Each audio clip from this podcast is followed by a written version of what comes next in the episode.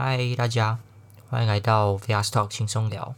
今天的日期是七月二十五日，二零二一年，也是我们第二十三周的录音时间。已经快将近半年了，我们还是维持着周更的进度，虽然有时候会拖到隔周的礼拜一啦，但还是很努力的维持周更。我觉得还蛮高兴的，希望可以持续到年底哦。今天会跟大家聊的主题还蛮特别的，这个是有之前有人敲碗说他想要听，所以我才特别找时间来录这一集哦。那在讲今天的主题之前呢，跟大家闲聊一下啦，因为我不知道大家知不知道，其实我这个 podcast 其实有开一个 Instagram 的账号。其实我每次录完之后呢，我可能隔几天就会 po 文说，哎，这这次的主题是什么？然后也会搭配一些文字或是图片的东西。在我最近几个星期啊，就会觉得经营社群这一块认真是蛮累的。就其实好像大家觉得好像 po 一篇文很很简单，就找一张图，然后文字打一打就可以发上去了。但我觉得其实你要经营一个平台才好，因为我最近有在想说要不要就是也用 Facebook 的粉丝团，那就是把 Instagram 的文贴文直接搬过去吧。那后来每次想到，我就觉得好麻烦哦，好像还要再申请什么账号啊，然后还要再重新把文章贴一贴，然后什么 Hashtag 都要重新弄。我后来最近才比较知道啊，会看到很蛮多人的 Instagram Instagram 贴文会有一些 Hashtag 嘛。我最近才比较体验到那些 Hashtag 最主要的目的是什么。因为其实会有一部分的人会追踪某些 hashtag，所以他看到对他有兴趣的主题，像我之前有 po 一个蓝色起源或是数码宝贝，其实就会有一些陌生的人，他就会来看到你的 po 文，然后也会来按赞。这的确就是可以增加你一个听众或是影片观看的很好的方式啦。但因为我们原本 follow 的人就很少嘛，所以他其实触及的程度其实也会相对少蛮多的。但最近，因为我之前为什么只会有 Instagram，主要也是想说，好像比较多现在台湾啊，比较多年轻的族群会用 Instagram。那我自己的收听的那个受众轮廓，我有去看一下后台数据，的确也都是二十到三十四之间。但 Instagram 是不是比较偏向现在大学生会用的？所以可能是十八到二十二之间吧。这就是为什么会想说要不要用个 Facebook 粉丝团的原因啦。搞不好之后如果有一些免费的广告的余额，还可以拿来投个初级的广告，也不一定，发挥所长嘛。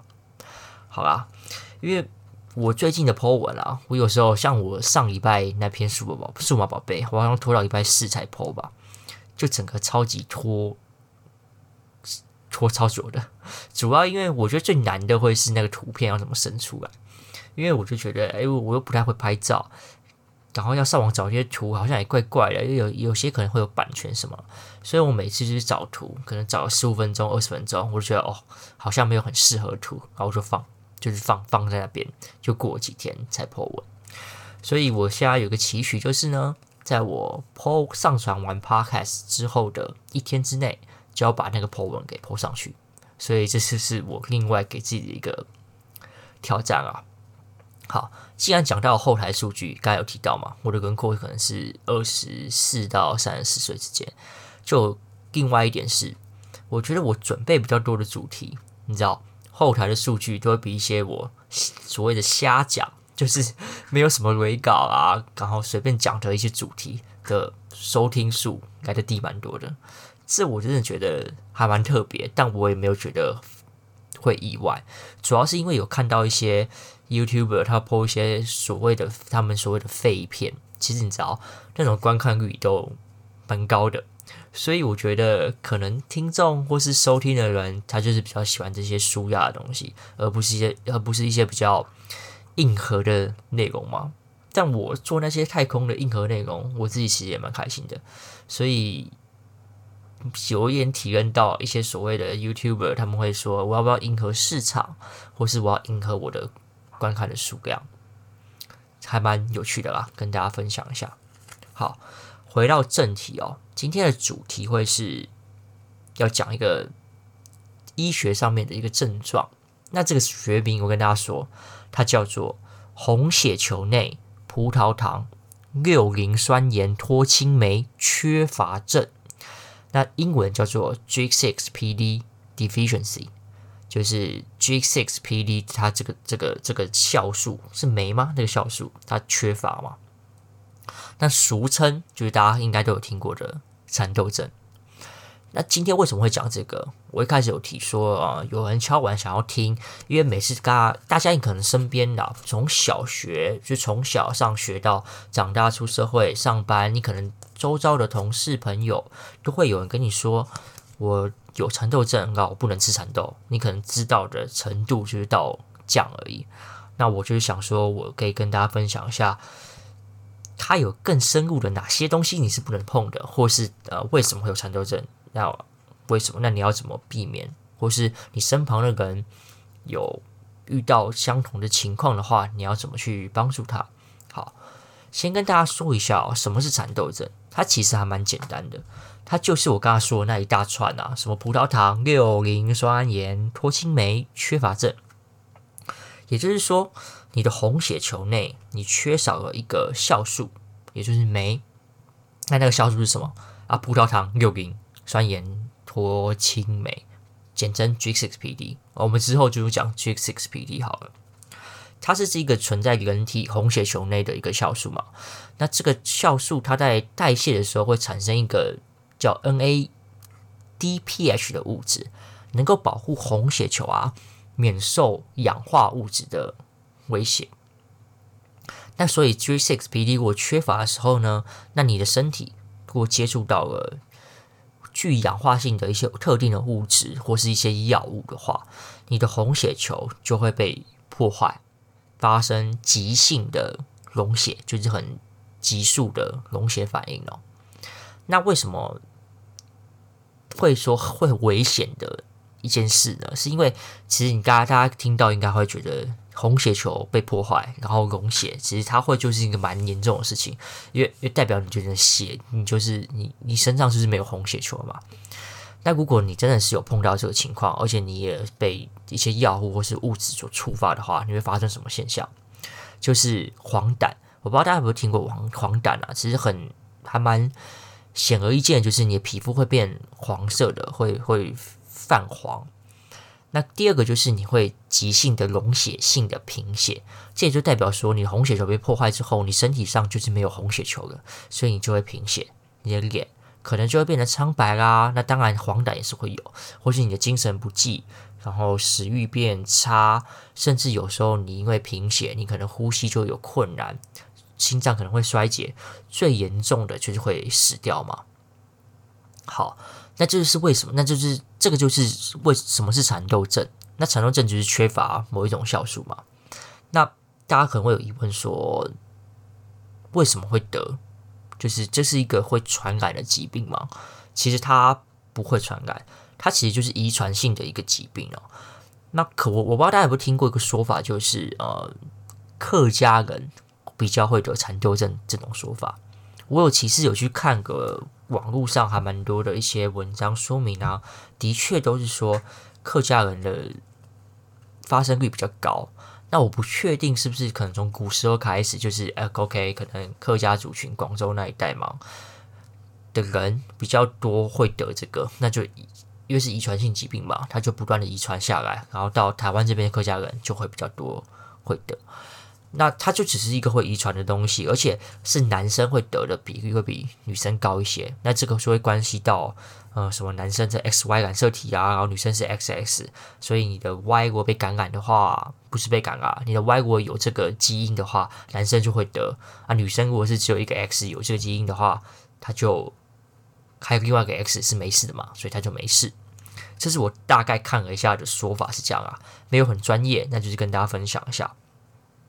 好，有提到就是为什么会得，它是遗传性，那不会传染，所以如果你遇到有人是蚕豆症，你也不用太过恐慌哦，你也不用说你不要来碰我啊，要什么隔，现在是要隔多少，室内一公尺嘛，你就也不要这样子，它也不会遗传，它也不会传染给你。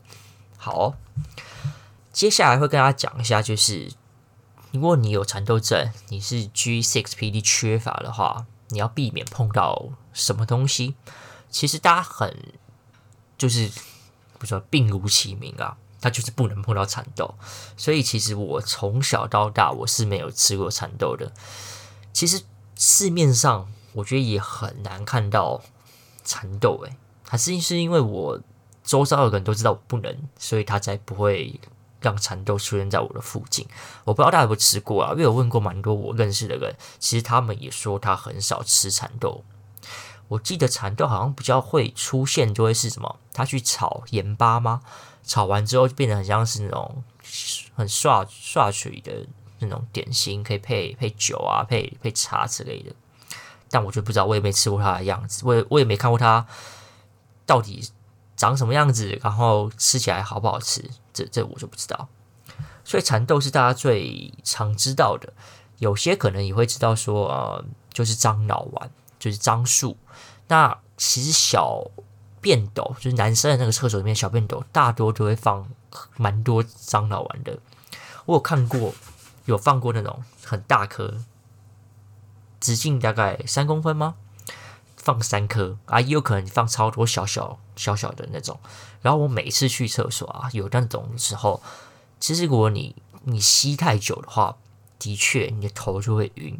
这就有点符合我刚刚我们刚刚提到的那个症状的部分，就是你可能可能贫血，你精神会不佳，就是脸色可能会苍白这一点。但我其实就是你不要吸太多，有时候你真的很不舒服的话，就会闭气嘛。你不要去吸，然后你出来呼吸一下新鲜空气。其实就好了，所以其实我从小到大，我家里有些人可能衣柜会放樟脑丸，但我就是完全没有这种东西。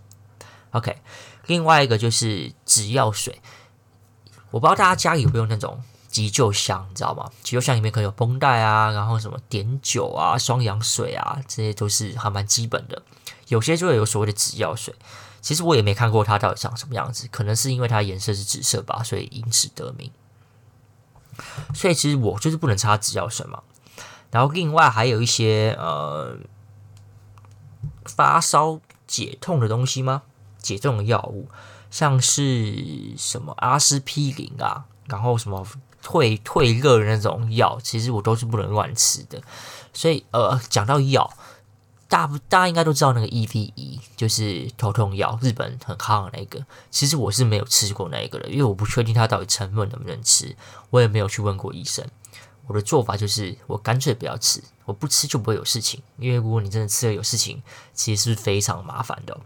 待会再跟大家讲说，如果真的你身边有人，呃，可能有有这个症状，然后他有病发的话，你要做什么事情？那他病发的，他会发生什么事？待待会再跟大家讲，我们先把不能碰的东西都讲完。好，其实我现在手上啊是拿着一个小卡，那这小卡是我出生的时候卫生所就给的，它上面还写哦，台湾省妇幼卫生研究所印证哦。就是从小就跟在我身边，所以其实好像应该是有这个证的人，应该都会有一个这种小手册。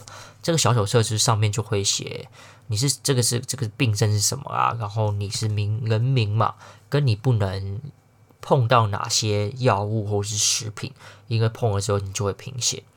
上面其实有写的第一点就是你去看病的时候要把这卡给医生，然后医生可能就会知道说你是这个。病症，那你不能碰到什么东西。另外呢，就是不能有蚕豆跟樟脑丸、止药水，还有一些抗疟疾的药物哦，所以我也不能得到疟疾。第二个就是磺胺剂，这个可能就是一些退热的东西吧。另外还有一个什么硝基呋喃类的药物，它都是一些英文的学名啊。总之，总之，总之。就是你过去看医生，你不确定什么药不能吃的话，你就拿这本小小本本给他们。另外，你就跟他说我有那个蚕豆症 G6PD 的缺乏，医生大多就会知道，他开药的时候他就会避免呃开到类似的药物，引发你的病症发生哦。讲完了，我们应该要避免什么东西之后呢？再讲一下，如果你身边的人有蚕豆症，然后他也不小心吃到一大包的蚕豆的话，你要怎么办？通常啊，你如果能阻止他，你就是把他的蚕那一包蚕豆抢走，就不会有事情了。另外呢，就是应该在二三十年前吧，我记得可乐果那时候还有分豌豆酥跟蚕豆酥，所以那时候是我父母啊，或是亲人就很极力的避免我吃到可可果。但我据我所知，最近几年，至少是这十年之内吧，可可果已经没有在没已经没有在出蚕豆口味的，就是没有蚕豆酥了。所以呢，之后如果你身边的人有这个病症的话，他想要吃可可果，你千万不要再跟他说你不能吃可可果，它有蚕豆。我跟你讲，我每次听到这个话，我就是火到一个不行，因为就就是它就已经没有了吗？你干嘛阻挡我吃可乐果啊？可乐果很好吃诶。所以大家千记得，千交代万记得，不要在那边阻挡人家吃可乐果。好，这是题外话。刚讲到一半，就是如果你身边的人他如果真的病发的话，你要怎么办？其实他如果病发嘛，就像是刚刚说的，他可能脸色会苍白，会有黄疸出现，跟可能精神不济啊，然后还有什么？食欲不振、呼吸窘迫，所以如果他有以下症状，我觉得最明显的还是可能是皮肤苍白啊，因为他就是贫血了吧，红血球被破坏溶血了，所以如果他呃他如果皮肤苍白，然后呼吸很快的话，他又有残留症的话，你可能就要马上把他送到医院去，因为送医院，医院会做什么处置？其实会会做的处置，其实就是全身换血。因为你身上的血已经红血球已经被破坏掉了嘛，所以医院能做的就是把你身上的血换新的血，新的红血球。那红血球是没有被破坏的，你只要换完之后，你人就好了。但其实我没有经历过，但听到全身换血这四个字，感觉就是一个蛮蛮可怕的一个大手术吗？可能只要插个什么导管之类的，我不清楚啦。但听起来就是蛮可怕的，所以其实。你身边的人有人这样发生的话，你就是马上打一九，把他送到医院去。另外，你也要知道他是什么血型哦，因为你不可能当下才在那边什么抽血啊，或者是验血型什么的。所以这也是告诉大家啦，知道自己的血型还蛮重要的。我我我相信有很多人都不知道自己是什么型，所以你听到现在的话，你也听了蛮久的，你马上去问你的父母你是什么血型，或是赶快去看一下你的体检报告。好，换血之之后就会没事，所以其实这个这个这个症状，就是如果真的有发现的话，及时送医一定都是可以救得回来的。那如果你在国外的话，就是记得不要乱吃一些路边摊的东西啊，像是可能东南亚吧，或者泰国那边，我不知道会不会有类似一些小吃的食物会有放什么蚕豆粉啊，或是它是有类似的。食品就蚕豆制的东西加在里面，所以其实我每次出国，我都会尽量避免那些东西。而且如果你要跟外国人讲你有这个病症的话，其实你就拿那个那本小本的小册手小手册，跟他说你是 G6PD 的 deficiency 就 OK 了。或是你就很直白的跟他说你不能吃蚕豆，你对蚕豆过敏，外国人也都会知道。好，讲到最后，我跟大家分享一个我觉得蛮傻眼的事情。就是你从小到大，你可能在国中的时候，学校就会有那种捐血捐血车到到学校嘛。那老师就会问说：“哎，你们要不要去捐血？”然后我记得国中好像捐两百五吧，你可能十八岁以上才可以捐五百。那大家跟男生嘛，就每个人揪一揪都去捐血了。所以其实我也不意外，我从国中就有在捐，高中也有。那直到我进五五六年前吗，就是我在路上看到有那种捐血车。我就想说啊，OK，我也蛮久没有去，我就也是去去捐一下。结果捐血的时候，一开始那个护理师他就会先拿一个，我不知道是那个小小针头嘛，就是定你的拇指还是食指，他会先检测你的血到底有没有问题吧，跟你要填一些问卷。那那个定我那个拇指的那那那关是 OK 的，那没有问题。那问卷它就一个制式的 format。然后他就问你有没有什么一些特殊疾病啊，有没有蚕豆症？我记得蛮明显的，就有有一格是问你有没有蚕豆症。然后我就跟我前几次在学校捐血的过程一样，我就勾有。那在跟那个护理师对谈的时候，他就说：“哎，你有蚕豆症，那你不能捐呢。”我想说，这是什么一回事？我都已经捐过三四次了，然后你现在跟我讲我不能捐，那之前捐的那些是有什么问题吗？还是你这是最新的规定？那护理师就说没有啊，我们一直改，就是如果你有这个这个病症的话，你就是不能捐，因为不确定你的血会不会给别人会有些影响。我当下就是只能找那个心灵爆炸，就想说。那之前，那我捐的那三袋四袋，大概一千 CC 的血是给了谁？那他会不会有事情？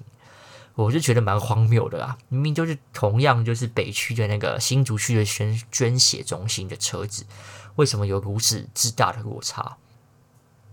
但我也不知道为什么会发生这种事情嘛？还是公家机关都有类似的事情发生？这我就不知道了。总之呢，就是那次之后呢，我也没有，我也不能再去捐血了。我觉得蛮可惜的啊，因为我其实觉得，你知道，捐血一袋助人一命嘛，那我可能就是害人三命之类的，所以就额外的插曲吧。之后就也没办法捐了，所以如果也要捐血的话，我是不能捐的，不要去找我哦。好，讲了那么多，最后可以再提一个，就是。因为全台湾好像会有百分之三的人会有得到这个蚕豆症，所以其实比率是蛮高的嘛。所以如果你是父母的话，你的小孩子出生之后呢，如果他有黄疸的话，就是可以特别去做一下检查，那看他是不是会有蚕豆症。如果有的话，你就是从小开始叮咛他说，你不能吃蚕豆，你不能碰樟脑丸，遇到樟脑丸你要闭气呼吸，你不能擦止药水。如果你在学校跌倒的话，你要跟你的护士阿姨、护理师说：“你不能擦止药水。那如果你有发烧的话，发烧药不能乱吃，因为你吃的话，你可能就会贫血，就会死掉。